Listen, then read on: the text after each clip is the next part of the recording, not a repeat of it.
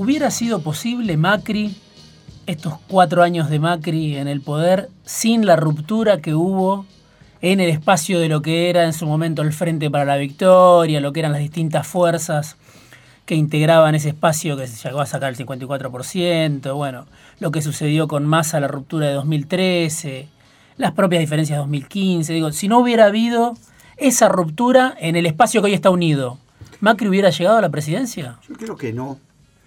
Eh, porque bueno, las, cosas no fueron concretas. Eh, a pesar de todo lo mal que hizo el, oficialismo de aquel entonces con los candidatos, no apoyando al candidato de ellos que era Scioli, poniendo un candidato difícil en la provincia de Buenos Aires, la economía no funcionaba bien y así todos perdieron por un punto y medio. Entonces lo que quiere decir que si se hubiera apoyado al candidato como correspondía, si hubiera en la provincia de Buenos Aires haber puesto un candidato un poco más potable, no cabe duda que era muy difícil que Macri pudiera haber ganado. Hmm. Lo que sí creo que después Macri hizo una, una campaña inteligente a los efectos de acumular poder, no de gobernar, que fue instalar la grieta, es decir, instalar permanentemente su pelea con Cristina, su pelea como el, como el, con el pasado, presentarse como el futuro y como el cambio. Fue muy inteligente al principio, creo que eso sirvió para ganar elecciones, pero no sirvió para gobernar. Está muy claro que se olvidó de la Argentina real y un día le estalló. Vos que te movés, que sos una persona que conoce, que llevas toda una vida dedicada a la industria, a moverte en círculos empresarios, esos sectores que apoyaron a Macri, ¿lo hicieron por el rechazo a Cristina? ¿Lo hicieron porque tenían expectativas que no se cumplieron? ¿Por qué incluso lo siguieron votando algunos de esos sectores ahora mismo? Hace dos semanas es una fortaleza importante la de Macri, 10 millones de votos después de cuatro años, tres de recesión, la inflación duplicada, la pobreza, todos los indicadores que muestra el INDEC. Digo, ¿por qué esos sectores apostaron a Macri, tenían expectativas que no se cumplieron? ¿Por qué siguieron apostando hasta ahora, hasta el filo de, la asunción de Alberto? Es muy interesante, muy interesante la pregunta, ya ni siquiera es económica, sociológica.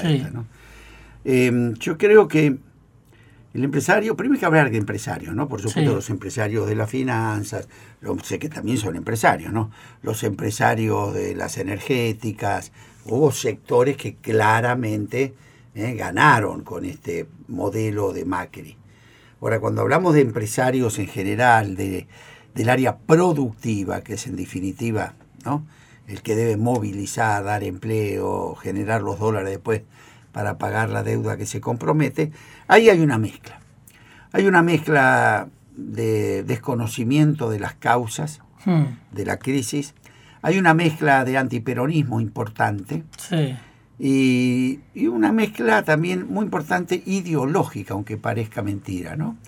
Em, si uno mira los resultados, es casi incomprensible que gente que su empresa vale la mitad de lo que valía antes patrimonialmente, si yo me voy de viaje y dejo un grupo gerencial y le dejo una empresa que vale 100 millones de dólares, que factura 5 millones de dólares, que tiene un EBITDA pues interesante, vengo a los dos años y me encuentro que la empresa vale 50, que debo una deuda sobre mi patrimonio que es impagable, que además mis productos en el mercado han caído porque nadie los compra.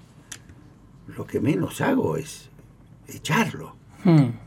Ahora, cuando le pregunto por esos números tan contundentes, recibo como respuesta, ah, pero mire, presidente o accionista, somos un grupo bárbaro, somos un grupo humano extraordinario, no sabe qué bien nos llevamos. Perdón, perdón, le digo, los números.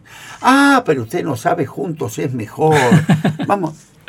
Yo creo que esto, esto es lo que sucedió en la Argentina, es increíble. Algo medio religioso casi. Yo llego, estúpido, perdón, porque somos empresarios, no somos un grupo de autoayuda. Mm. Yo ayer fui a los 150 años, anteayer, perdón, de la Nación. Había que hablar de ese diario, ¿no? De eso se trataba semejante, seríamos mil personas, 150 años. El presidente, una falta de respeto, no mencionó el hecho al cual nos convocaba. No habló de la nación. Toda su aviso, no sabía si estaba en el aniversario de la nación o de la fábrica Cairoli de, de Salamine de Tandil.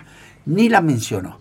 Habló de que hicieron las cosas bien, que no está arrepentido, que sentó las bases. O lo que estamos escuchando el otro día con este gabinete ampliado. Habla para los convencidos, habla yo creo, como despidiéndose. Habla la gente desmemoriada que sigue, si la Argentina nos sigue pasando, nos vamos a preparar ya la próxima crisis. Yo creo que el tema de las elecciones, hablo a título personal, ¿no? de las últimas, no fue Macri el que ganó. Yo creo que en el caso de Cristina Kirchner tiene un núcleo muy fuerte, que indudablemente no va a perder ningún voto de ellos, digan lo que quieran decir de ella. ¿eh? Porque la quieren, porque la respetan. Ahora, es cierto que también hay un índice importante de quien no la quiere. Conclusión, entre las PASO y las elecciones generales, primó ¿eh? ese, ese susto a Cristina que pudiera venir, la escuchaban, y muchos me decían, la escucho y es como que no pasaron los cuatro años, parece que volvía aquello. Y creo que eso ayudó mucho, no Macri, precisamente. A recuperar votos para Cambiemos. A recuperar votos, así que yo no me confundo. Para mí no es que Macri eh, pasó a mejorar la situación en dos meses. El que habla es José Ignacio de Mendiguren, diputado del Frente Renovador, seguramente muchos ya reconocieron su voz, ex ministro de la producción en aquella crisis, de la salida de la crisis de 2001, 2002, 2003, ex titular de la UIA también, y hoy una de las personas que forma parte de la mesa chica del albertismo, cercano por supuesto a Sergio Massa, y pensando cómo sería la salida de la crisis en esta oportunidad, una crisis que yo digo todavía no terminó de detonar, porque tenés la bomba de la deuda sin resolver todavía. ¿Cómo se sale de esta crisis? ¿Alcanza con este Consejo Económico y Social que vos estás impulsando, que Alberto Fernández está impulsando? A ver, primero comparto lo que decís que es muy importante. De la crisis ni se salió ni se soñó salir. Nada mejoró de las últimas corridas que tuvo la economía argentina, de, incumplimiento con el Fondo Monetario, bueno, todo lo que sabemos que sucedió lo único que sucedió es que hoy la gente tiene una esperanza. Una esperanza que se termina. Una esperanza de que puede llegar un espacio político que tiene más experiencias en crisis. Pero la crisis está exactamente igual. No hemos juntado un dólar adicional para pagar la deuda. Todo lo que hizo el gobierno, el famoso populismo que tanto criticó, estirar todo para diciembre, congeló tarifas para diciembre, bajo el IVA para diciembre algo horroroso. O si quiere el gobierno que ha tomado alguna medida para que la gente esté mejor en diciembre que ahora. Si lo que no, tiró la bomba para adelante. Es cierto, hay una oposición responsable, porque si esto se descalabra más, sufre la gente y el resultado va a ser difícil. Pero que quede claro, no arregló nada, no ha tomado una sola medida de arreglo. ¿Qué es lo que tenemos que hacer nosotros? Bueno, primero un, un diagnóstico de una vez por todas de lo que le pasa a la Argentina. La Argentina cada cuatro, cinco, seis años entra en crisis. ¿Esa crisis a qué se debe? La falta de dólares. Hmm. No tenemos dólares, como no podemos emitir dólares, entramos en crisis. Y cuando llega la crisis, provocada por la falta de dólares, siempre es como un rito. Aparecen dos clubes, el club de los devaluadores que dicen esto se arregla devaluando, o el club de los endeudadores que dice este agujero lo cubrimos con crédito. Y el crédito a vos te ubican en el club de los devaluadores, muchos. nada. por estar en la UIA, por formar parte de, en su momento del dualismo. es bueno que lo aclares también. Por supuesto, estos son los errores conceptuales de la Argentina que no analizamos en profundidad las cosas. Vamos a analizarla y vas a ver. Y el club de los endeudadores, termino con esto, que dicen, este agujero pedimos plata, que además es un gran negocio, ¿no? Endeudar a la Argentina, hay comisiones. La plata, yo digo como un cuchillo, no es ni bueno ni malo, sirve para comer o para matarte. Si la plata que vos tomás, y ahí vamos al núcleo del problema, es para corregir el núcleo de tu problema, es una inversión. Mm. Si lo que viene es a financiar el agujero, como ahora, ya estás proponiendo el próximo default. Entonces, ¿cuál es el problema de fondo de la Argentina? Su estructura productiva, su estructura que es un país que le vende al mundo lo que vale poco y le compra al mundo lo que vale mucho. Sí. Conclusión, hasta en los periodos de crecimiento, siempre digo lo mismo, en vez de estar en una fiesta, estás en un velorio, porque todos los dólares que vos juntás por lo que vendés con el poroto de soja, con el grano de maíz, no con los fideos, no con el biocombustible, no te alcanzan para pagar eso. Entonces, ¿qué es lo único? Salida de verdad genuina, corregir la estructura productiva. Argentina es un país que con la bicicleta financiera, el retraso cambiario, lo que siempre se, se repite, volvió al siglo XIX, es donde exportábamos cuero, importábamos zapatos, exportábamos trigo, importábamos fideos. Y después tenés una industria que es deficitaria porque es demandante de dólares, una industria como la automotriz, por ejemplo, Claro, como pero- el ensamblaje de Tierra del Fuego, Pero ¿por donde está? Niki Caputo. Claro. Entonces, ¿qué es lo que a vos te pasa? Volviste al siglo XIX así, primarizaste tu economía. ¿Cuál es la causa? Ahora te la cuento. Ahora, en el siglo XIX cerraba, claro que cerraba. Importábamos hasta las boinas de los gauchos y vendíamos cereales, éramos 4 millones de personas. Sí. Con 45 millones de personas, este modelo primarizado es imposible de sostener. Ahora, todo el mundo está de acuerdo con exportar. Lo dice Culfas, pero también lo dijo Macri. Todo el mundo quiere dar el salto exportador. Muy pero bien, no, pero- es, no es sencillo, evidentemente. Primero hay que comprender, y acá voy ahí al fondo otra vez el problema. El mundo a la Argentina la quiere proveedora de materias primas y recursos naturales. Mm. El mundo no quiere tu poroto de soja, te quiere tu poroto de soja, no tu biocombustible. Sí. No quiere tu fideo, quiere tu trigo. El fideo lo quiere hacer él, el valor lo quiere agregar allá. Yo te cuento este ejemplo. Cuando un europeo, esto parece muy tonto, pero es muy profundo. Cuando un europeo ve un grano de maíz, ¿qué te crees que ve en ese grano? No ve un grano, ve cuánta proteína, cuánto biocombustible hay ahí, Sí. cuánto negocio hay ahí. Muy bien. ¿Tiene la plata para hacerlo? Por supuesto. Para hacerlo y además para subsidiar a un criadero de chanchos que lo haga pérdida. ¿Sabes qué es lo único que no tienen ni van a poder tener? El grano de maíz. Sí. Porque para eso hace falta tierra y agua. ¿Está claro? Mm. Explícame vos, explícame vos, Diego. ¿Cómo un país que tiene 35%, 40% de pobreza, que tiene los números en la insolvencia como país, teniendo ese valor, esa fortaleza, se la entrega al otro para que el otro le agregue el valor y el otro haga la plata y vos te cagué de hambre, perdón. Sí. Entonces, vos me decís, Vasco, qué simple es esto, ¿por qué no lo vemos? Y yo te explico. La División Internacional del Trabajo, un señor cerealeras importantes americanas que están en la Argentina, ¿cuál es su negocio? Atracar un barco al puerto, llenarlo de los cereales y tradearlo en el mundo porque eso le da poder político y económico. Conclusión, cada loco como Mendiguren, desarrollista, que quiere bajar un grano del barco para hacer leche, para hacer fideos, para hacer proteína, soy su enemigo. ¿Está claro? Antes, antes te venían con los ejércitos. Desde que el mundo es mundo, la lucha está por donde se agrega el valor. Hoy como es muy grosero venir con el ejército, a, a Medio Oriente van, ¿eh? Y los invaden diciendo que hay armas químicas, ¿te acordás? Para Sí. llevarse el petróleo.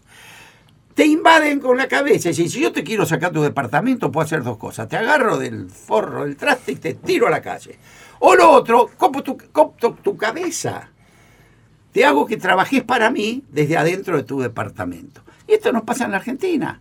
Falta de unidad nacional, entonces aparecen los Cha- Kachanowski de turno, los, los Broda de turno, el SEMA, todos los que nos dicen que nosotros estamos para producir eso y nos tenemos que fundir contentos. Y cuando haces los números, vos te das cuenta que si salimos de esa base primarizada, es decir, de vender cereal. Argentina vende trigo y le, deja, y queda 3.800 millones de dólares. Si lo vendiera en pastas y galletitas, 18.000 millones de dólares. Bueno, ahí el tema es quién es el obstáculo para que eso suceda. Ahora vamos a seguir charlando con José Ignacio de Mendiguren, que vino esta noche a charlar con nosotros en Fuera de Tiempo de el país que viene a partir del 10 de diciembre, cuando suma el Frente de Todos. Después de estos cuatro años de Macri en la Casa Rosada, los empresarios, la Unión Industrial, pero los empresarios en general, el Círculo Rojo, que vos lo conocés bien, también podemos hablar de la Asociación Empresaria Argentina, los grupos de poder, ¿se arrepienten, crees vos, de haber apoyado a Macri? Bueno, los números, yo no sé, si algo que vayan al psicólogo. Hmm. Si tu empresa vale la mitad, contento no estarás. Si estás pagando una tasa de interés récord mundial del 80-90%, donde vos ves que el país endeuda, el país porque tu empresa la tenés arriba de un barco que se llama Argentina. Eh, no te salvás con el camarote más ordenado del Titanic. Y creo que la empresa Barco Argentina está averiado por todos lados. Ahí arriba está tu empresa. ¿Qué te dicen? ¿Están apoyando a Fernández? ¿Son optimistas? ¿Son escépticos? ¿Siguen eh, pensando que la mejor oportunidad era Macri? Yo creo que el problema que tenemos los empresarios argentinos, que somos oficialistas consuetudinarios. Entonces siempre salimos a chuparle la media al que gana, a aplaudirle todo, no a, no a marcarle los errores, no fue mi caso. Mm. ¿eh? Yo en el 2016 no, no me hizo falta, cuando vi que la política económica tenía como eje la bicicleta financiera, siempre terminó mal o peor. Sí. Yo te acordás, andaba por todos los canales de televisión en el 2016 con una caja negra. Mis amigos decían, tenemos que hacer zapping para no verte. Y decía, la caja negra es la que registran los aviones, cuál fue la causa del accidente. Y acaba de haber accidente. Y la abría y sabía que se acaba. La Argentina se endeudaba para traer tomates de Italia, para traer bondiola de Dinamarca, espirales para moquitos de Indonesia. Una vergüenza, estaba en esa caja. Mm. Es decir, ya no podíamos ni producir eso porque la bicicleta financiera tiene como contracara ahogar a la Argentina productiva. La convertís en un país carísimo para exportar, baratísimo para importar y destruís al que te tiene que generar los dólares para después pagar esa deuda. Es realmente increíble que no se den cuenta. Ahora, vos tenés una etapa donde, lo dice Fernández todo el tiempo, lo dice el Frente de Todos, hay sectores que tienen que recuperar lo que perdieron en estos años. Hubo sectores que ganaron mucho y hubo muchos sectores que perdieron mucho. Los asalariados, los que viven de un ingreso en peso, los jubilados, bueno, los que estaban en la plataforma del Frente de Todos, que yo creo que en gran parte apoyaron a la fórmula de los Fernández. Ahora vos decís, hay que recuperar poder adquisitivo. Lo dice el Frente de Todos, se habla de un aumento del 35% para recuperar poder adquisitivo. Ahora, ¿los empresarios están dispuestos a ceder algo para que recuperen poder adquisitivo? ¿O es una idea de Mendiguren, de los empresarios más ligados a Fernández? ¿Hay, hay disposición a decir, bueno, viene de perder el asalariado y por lo tanto viene de perder el consumo interno, que está en una recesión profunda, 15, 16 meses de caída.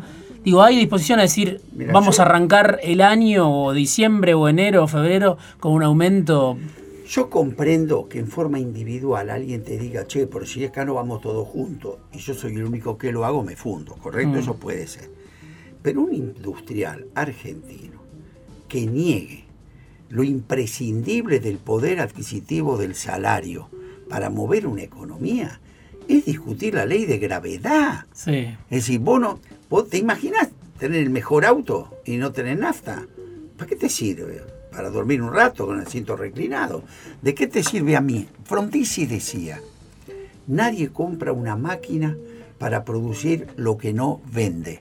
Si vos no tenés venta, no hay vida industrial posible. Entonces nosotros cuando hablamos... Se puede ver muy claro en el caso de Arcor, ¿no? la multinacional más grande de la Argentina, que adelanta vacaciones, que está en una de las crisis más grandes de 70 años. La caída de demanda, la caída de demanda permanente porque la gente no tiene. Ahora, cuando nosotros decimos recuperar poder adquisitivo del salario, que quede bien claro, no estamos diciendo aumento del salario nominal y nada más. Porque a vos de nada te sirve tener más plata en el bolsillo si vos con eso compras menos cosas. Hmm. Conclusión, lo que vos tenés que hacer preocuparte, una obsesión del poder adquisitivo del salario. ¿Cómo se logra? No es solamente un aumento nominal si después te lo come la inflación. Una de las formas es, por ejemplo, que hoy la mayoría de los trabajadores están usando la tarjeta de crédito para comprar comida. Sí. Llega a fin de mes, no puede pagar todo, paga el mínimo. Te liquidan los bancos. 150% de interés anual. Que me explique alguien por qué un banco que se fondea, es decir, que el costo de su plata, como muchos el 25%, tiene que prestarle al 150%. Eso le agarra el bolsillo al trabajador. Primero, bajando eso, te devuelvo poder adquisitivo del salario. Te metí unas tarifas con unos aumentos que no guardaban ninguna proporcionalidad con el índice de variación salarial. Conclusión, te metí otro hachazo en el poder adquisitivo del salario que te maté. Este es un proyecto nuestro del 2002, ¿no? Si vos atás las tarifas al índice de variación salarial para la gente y al índice de precio mayorista para las pymes, otra vez recuperás poder adquisitivo del salario, porque hoy tu salario te lo sacaron un montón donde se concentró el ingreso. Si vos le devolvés los remedios a los jubilados, algo tan obvio, le recuperaste poder adquisitivo del salario también al trabajador. Entonces, acá, más allá del aumento nominal, que ahora vamos, que no hay que trasladarlo a precio, también vos ya tenés con esta distribución que existe la posibilidad de recuperar salario sacándole a los abusos que ha tenido otro sector, una redistribución. ¿Las tarifas van a bajar? La tarifa, por lo menos, nosotros lo que planteamos. Para que pierdan un poco las eléctricas que ganaron tanto estos años. Desde el inicio, nosotros lo que dijimos es cuando Macri decía: no hay otro camino, no hay otro, hay otro camino. Es más, la Corte se lo dijo. Y nosotros le dijimos, Sergio le mandó una carta a Sergio Massa, personal al presidente, diciendo, no vayan por este camino. ¿Nosotros qué planteamos? ¿Hacen falta inversiones? Sí. Pero ¿qué tenés que compatibilizarla? Con la posibilidad de repago, posibilidad de pago de la gente. Entonces nosotros le llevamos propuestas concretas. Siéntense con las empresas. Díganle, señores, ¿quieren dos años más de contrato? ¿Tres años más de contrato? Te doy más años de contrato. Vos, cuando le das un contrato de eso a una, una concesionaria que tiene un mercado cautivo, que nadie deja de pagar la luz ni el gas. ¿Sabes cuánto vale ese contrato? Hay empresarios, ¿no? Con nombre y apellido detrás de estos sectores. Pero déjame que termine Ese señor, el que se, se, tiene que dar vuelta, ir a buscar el financiamiento con ese contrato extraordinario que tiene. No, ¿sabes qué querían? Que el financiamiento de su inversión se lo pague el usuario. Entonces, ¿cómo vos vas a pagar una autopista cuatro años antes de que te la den? Lo escuchamos a Massa últimamente, muy crítico, en especial con los italianos de Enel, que son los dueños de Desur. Otros de los grandes ganadores, la otra eléctrica, dueño de Transener, dueño de Denor, Marcelo Mindlin. Sectores, bueno, Mindlin tuvo una reunión con Alberto Fernández antes de las PASO aparentemente Fernández le dijo, van a tener que dejar de ganar como ganaron hasta ahora. Los bancos, ¿no? Las asociaciones de bancos, muchos de los que estaban sentados en la mesa de póker del presidente, Martino, Cristofani, los del WhatsApp. Bueno, hay que ver si esos sectores resignan algo después de haber ganado muchísimo en estos años donde la mayoría perdió. Pero la pregunta es, ¿se puede recuperar lo perdido o es un paliativo? Porque vos tenés en estos cuatro años salarios que perdieron 20 ah. puntos de salario real, ¿no? Eh, para el año que viene, vino Marina del Polleto hace poco a este programa.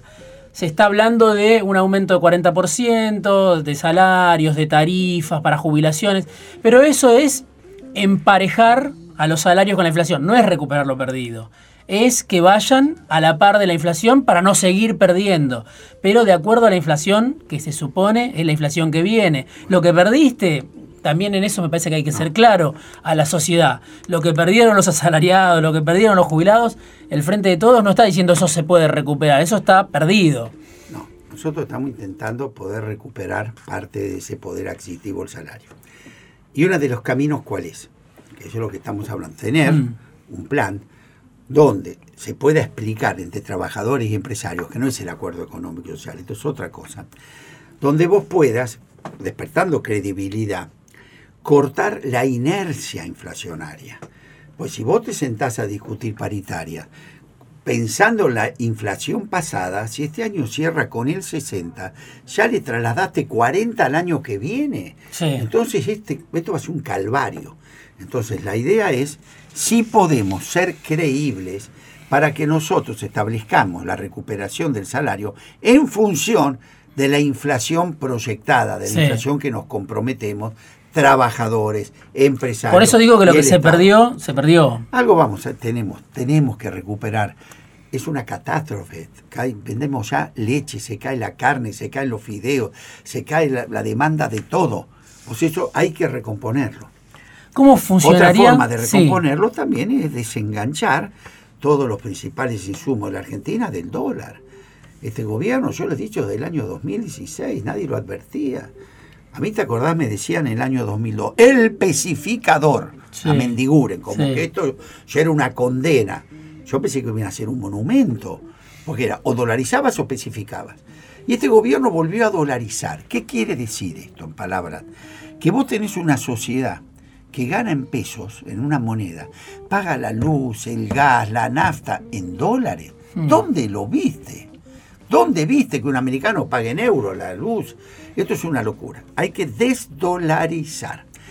Porque otro problema que tiene Argentina, que es que exportamos lo que comemos. Sí. Los chilenos no se comen el cobre. Cuando el cobre sube, están todos contentos, se la reparten, hacen un fondo anticíclico. Acá, al haberlo estar juntos, sube el precio internacional de cualquier cosa y vos tenés un argentino que cobra el sueldo de la matanza y querés que pague el pan como los franceses. Esto es un tema que hay que resolver. Vos venís diciendo en los últimos días que hay que dejar de, ser inquilino de nuestros propios recursos naturales.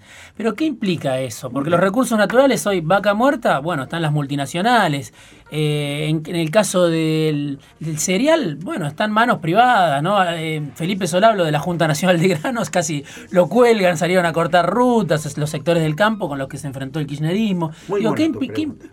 ¿qué, implica recuperar los recursos naturales? Evo Morales cuando dijo recupero los recursos naturales, nacionalizó los hidrocarburos no, no, no, mira. Yo, soy el jefe de gabinete. Un día vino el jefe de gabinete y decía, no se puede hacer otra cosa, no se puede hacer. Entonces hago cortita, le dije, mire, señor jefe de gabinete, no diga más eso. Se puede hacer mucho. y no vaya a Noruega, vaya acá arriba a Bolivia. El señor Evo Morales, cuando llegó al gobierno, no tenía para pagar los sueldos. O sea, venía el embajador americano y le ofrecía plata para los sueldos y le pedía el yacimiento tal o cual. ¿Qué hizo él? Se juntó con todas las empresas americanas y extranjeras y le dijo, señores, no puede ser que el gas que está bajo tierra que es mío, ustedes me lo pagan 25 centavos el millón de BTU. Lo sacan y lo venden, lo venden a 4 dólares. Vamos a sentarnos a renegociar esto. Se sentaron. No se fue una sola empresa de Bolivia. Hmm. Bolivia es casi investment grade, récord de acumulación de reservas. La empresa petrolera boliviana tiene cuatro agencias en Argentina para vender fertilizantes. ¿Qué quiero decir lo que vos dijiste? Quiero dejar de ser inquilino de nuestra propia riqueza. Ejemplo concreto, vaca muerta. Vaca Muerta es extraordinario, el segundo reservorio de gas del mundo, tercero en Cheloy. ¿Qué vamos a hacer con eso? Esa es la pregunta que hoy tendría que estar debatiéndose en la Argentina, porque ni siquiera tiene una connotación económica, es sociológica, es política, es histórica, puede dar vuelta a la Argentina. Ahora vos podés ser Noruega o Nigeria. Hmm. Podés ser un gasoducto que salga por Bahía, vendés el gas como los nigerianos, y la destilería y los polos petroquímicos lo ponen en los países desarrollados. Lo mismo con el petróleo. Bueno, pero nosotros somos, más parecidos a Nigeria. Hoy somos Nigeria. Entonces yo lo que te estoy planteando, no quiero ser inquilino, esa es mi riqueza y vos me pagás un poquito. Yo quiero ser propietario. ¿Qué quiero decir? Yo aspiro a tener el polo petroquímico más importante del hemisferio sur con ese recurso. Pero tenés que sacar una ley, me imagino, tenés que discutir. el Consejo Económico y Social, ahí viene. Tenés que recuperar IPF, que el macrismo la arruinó. Pero vos tenés una etapa. El desarrollo, esta es la diferencia entre crecimiento y desarrollo. Crecimiento es algo espontáneo. Te aparece el petróleo y vos facturás. Los países portadores de petróleo. Desarrollo es generar las herramientas para donde vos querés ir. Los países portadores de petróleo crecen, el PBI revienta, y ahí vive un jeque que es capaz de construir una isla artificial con un beduino comiendo arena. Entonces, lo que nosotros planteamos, que acá en la Argentina somos más los beduinos que los jeques, entonces lo que estamos planteando es el desarrollo de la Argentina a través de esas dos ventajas comparativas. Entonces, esto es ser, no ser inquilino. Yo siempre le decía a Dualde, decía, y también a Néstor se lo dije varias veces, ustedes dicen que somos un país agrícola. No es así. Argentina somos fasones. ¿Qué me está diciendo? Me decía. Mira, todos los insumos del campo, fertilizantes, todo es profértil, nidera, todo es extranjero. El precio nos lo ponen las cuatro multinacionales de esto. Nosotros ponemos la tierra, sembramos aquí y se la vendemos. A los mismos tipos que tradean en el mundo. Mm. Conclusión, ¿en qué participaste de ese negocio? No manejas los costos, no manejas la venta. ¿Qué pusiste? El campo, sos un fasón. Hoy se volvía loco. Entonces, ¿qué Parecía que Argentina no tiene escapatoria de, esa relación, ¿no? Es espectacular. Vamos a volver a la minería. Ahí tenés clarísimo ya ni siquiera inquilino tu propia riqueza, ahí te la afanan. ¿Cómo es la inquilina, eh, la minería en Argentina? Es extractiva, te sacan el agujero, te dejan el agujero, se llevan el barro. 30 años, menemismo, kirchnerismo, macrismo, en eso no se alteró nada el modelo minero. Escúchame, te llevan, te llevan el barro a Canadá y a y de ahí después te informan, de oro dio 1,05, y si te gusta bien y si no venía Lo hacen las petroleras también, porque declaran algo que uno no sabe. Vamos a seguir así, llegan las cerealeras, cargan en el puerto, dice, me llevé tanto, controlaste cuánto cargaron.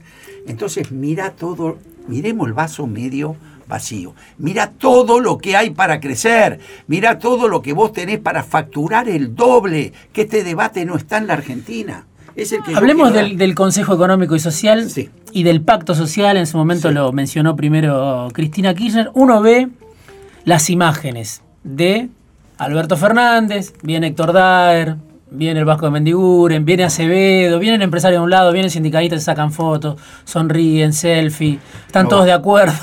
Ahora uno dice, yo digo, ¿no? Con la deuda que tenemos que pagar, esa foto del pacto social es una especie de saludo a la bandera oh. estéril porque lo primero que hay que hacer es que hay que pagar la deuda, ¿no? Porque digo, ya empiezan los vencimientos a correr a partir de diciembre, a partir de enero, a partir de febrero, están concentrados Macri incubó una bomba de tiempo, que es la deuda, la monumental deuda, con vencimientos que están muy apretados, ¿no? Son alrededor de 130 mil millones de dólares en cuatro años, pero vas a tener los primeros ya, en marzo, abril, mayo, Alberto va a tener que pagar. Cuando uno ve esa foto de los empresarios, dirigentes sindicales, el peronismo, todos contentos, diciendo, diciendo vamos, vamos para adelante con el peronismo, vamos para adelante con el pacto social, pero tenemos este tema sin resolver, que muchos dicen es lo primero que tiene que resolver Fernández. Qué bueno, me encanta estos debates. Yo te voy a cambiar la bocha, te, ya te Primero, si vos vas a hablar con esos, todos esos acreedores que decís, y llevas la Argentina actual, esto que produce hoy Argentina, olvídate. El tipo ya se da cuenta que sos inviable, firma lo que vos quieras porque igual no le vas a pagar. Mm. Lo que yo le voy a llevar es la Argentina posible. Hoy la Argentina tiene la brecha más grande entre la Argentina real y la Argentina potencial. Hoy es un desastre lo que estamos en la realidad con lo que podemos ser. ¿Qué es el pacto social para mí? Te lo voy a hacer simple para que se entienda. El pacto social, vamos al campo que es más fácil. Yo siento en la mesa a todos, ¿no? A todos, Moyano, a todos. Pongo un pizarrón enorme, lo optó una pared y les digo, señores, vamos, objetivos concretos. ¿Puede la Argentina producir, suponete, 200 millones de toneladas de cereal? ¿Puede o no puede? Silencio. Venga el INTI, venga el INTA, pongámoslo en crisis. No 150 sí, 150 no, estamos todos. ¿eh? Nos convencen a todos de que se puede 170. Muy bien. ¿Qué haces ahí? Ahí llamo al economista. A ver si el economista me va a decir a mí dónde tiene que ir mi empresa. Yo digo dónde va mi empresa y el economista me pone los números. Entonces le digo al economista, ponerle los números a esta Argentina de 170 millones de toneladas. Me va a decir, ¿cuántos dólares de ingreso? ¿Cuánto empleo? ¿Cuánta recaudación? Me describe todo. Le digo a todos, muchachos, ¿le gusta esta cifra? Los enamoro. Si vos querés venderme un bote, enamorame de la otra orilla. Es decir, si vos querés que ese consejo económico y social funcione positivo. Por aparte es verdad, no estoy, todos están convencidos de eso. Entonces cuánto me tocará esperar, pero sé atrás de lo que voy. Y a lo que ahí tenés que incorporar, decir, bueno muchachos, ahora vamos a hacer lo novedoso. Vamos a ver cómo vamos compatibilizando la inversión con la redistribución. porque es otro péndulo de la Argentina. Hay un periodo que todos queremos distribución del ingreso y terminamos sentando la inversión. ¿Qué hace el péndulo? Se raja al otro lado. Piensa en la inversión, la teoría del derrame. ¿Qué sucede? que tienen en común los dos extremos abortaron los procesos de crecimiento. Vamos a seguir por ese camino. ¿Cuál es el modelo, Alberto? ¿Es un modelo de centro? Yo quiero convencerlo de esto primero, ¿no? Pues soy claro o no cuando vos hablas con cifras y las potencialidades. No ser optimudo, ser realista, porque acá va a estar Moyano en la mesa. Entonces el negro va a pegar un grito. ¿Por qué? Porque yo le voy a decir, mirá, para que esta Argentina sea viable, no puede ser que el 95% se, se transporte en camión. No es viable.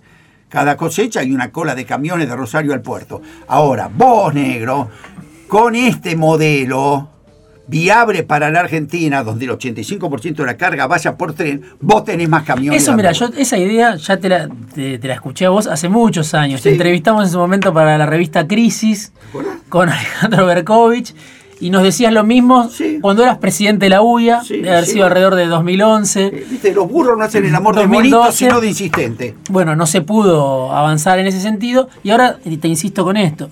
Tenés la deuda para pagar.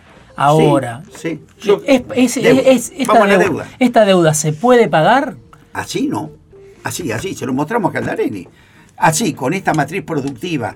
Te harían falta tres pampas húmedas para pagar esto. Mm con esta aportación de trigo y no de fideo, con esta aportación de poroto de soja y no de proteína, tres pampas húmedas necesitas. Como no podés tener tres pampas húmedas, ¿qué tenés que hacer? Ponerle un segundo piso al campo. Es decir, con lo que estamos vendiendo, agregarle valor. La primera escala, Argentina vende a 400 dólares la tonelada y compra a 1.800 dólares la tonelada. Es todo lo que hay para recorrer.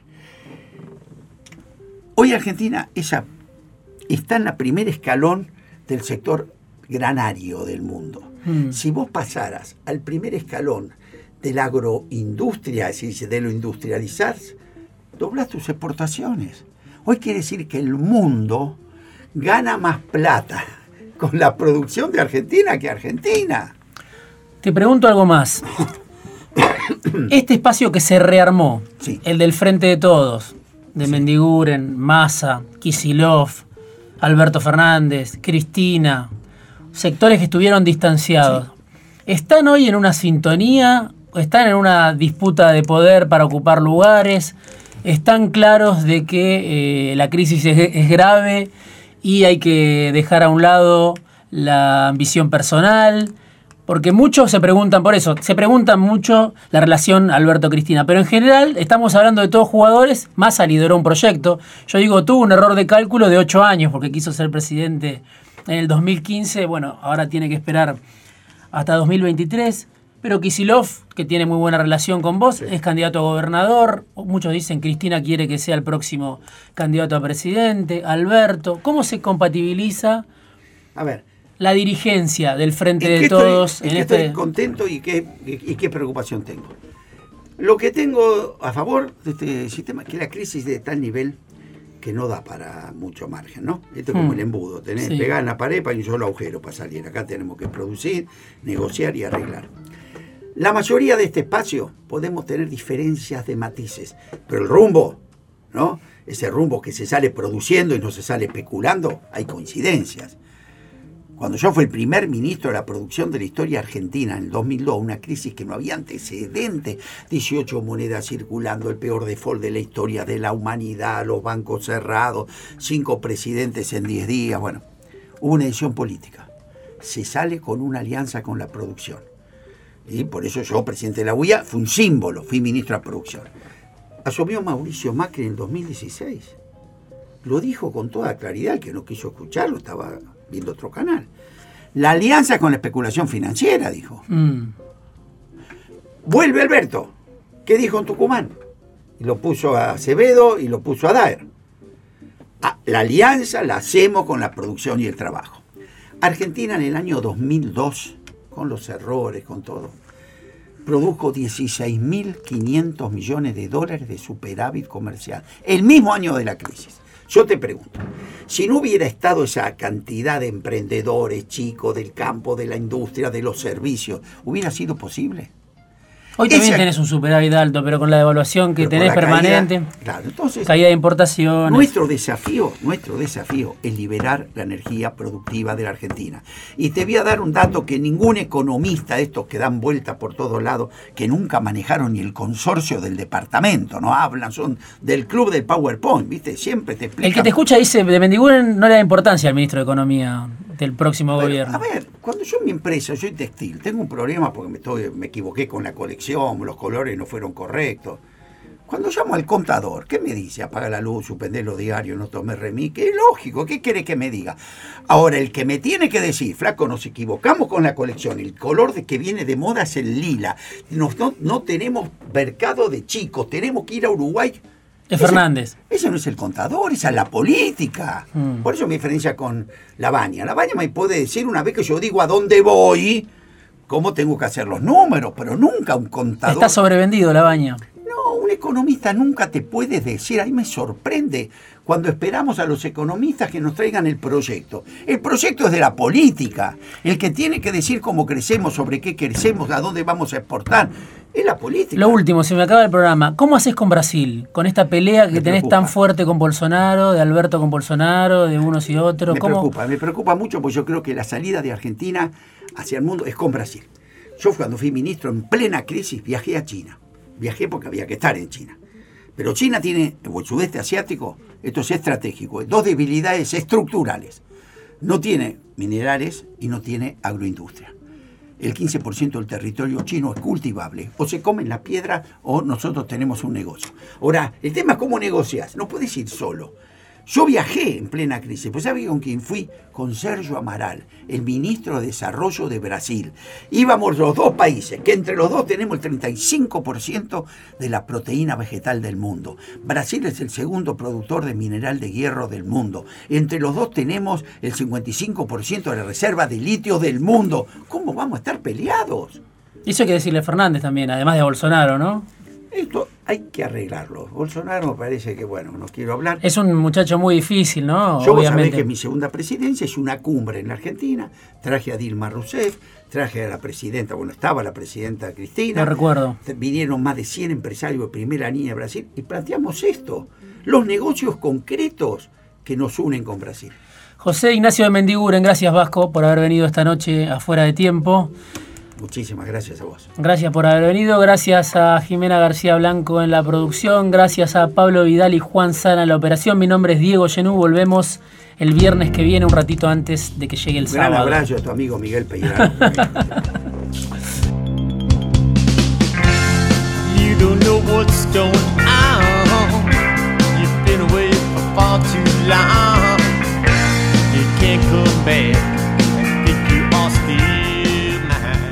Hasta aquí, fuera de tiempo. Los esperamos el próximo viernes a las 23.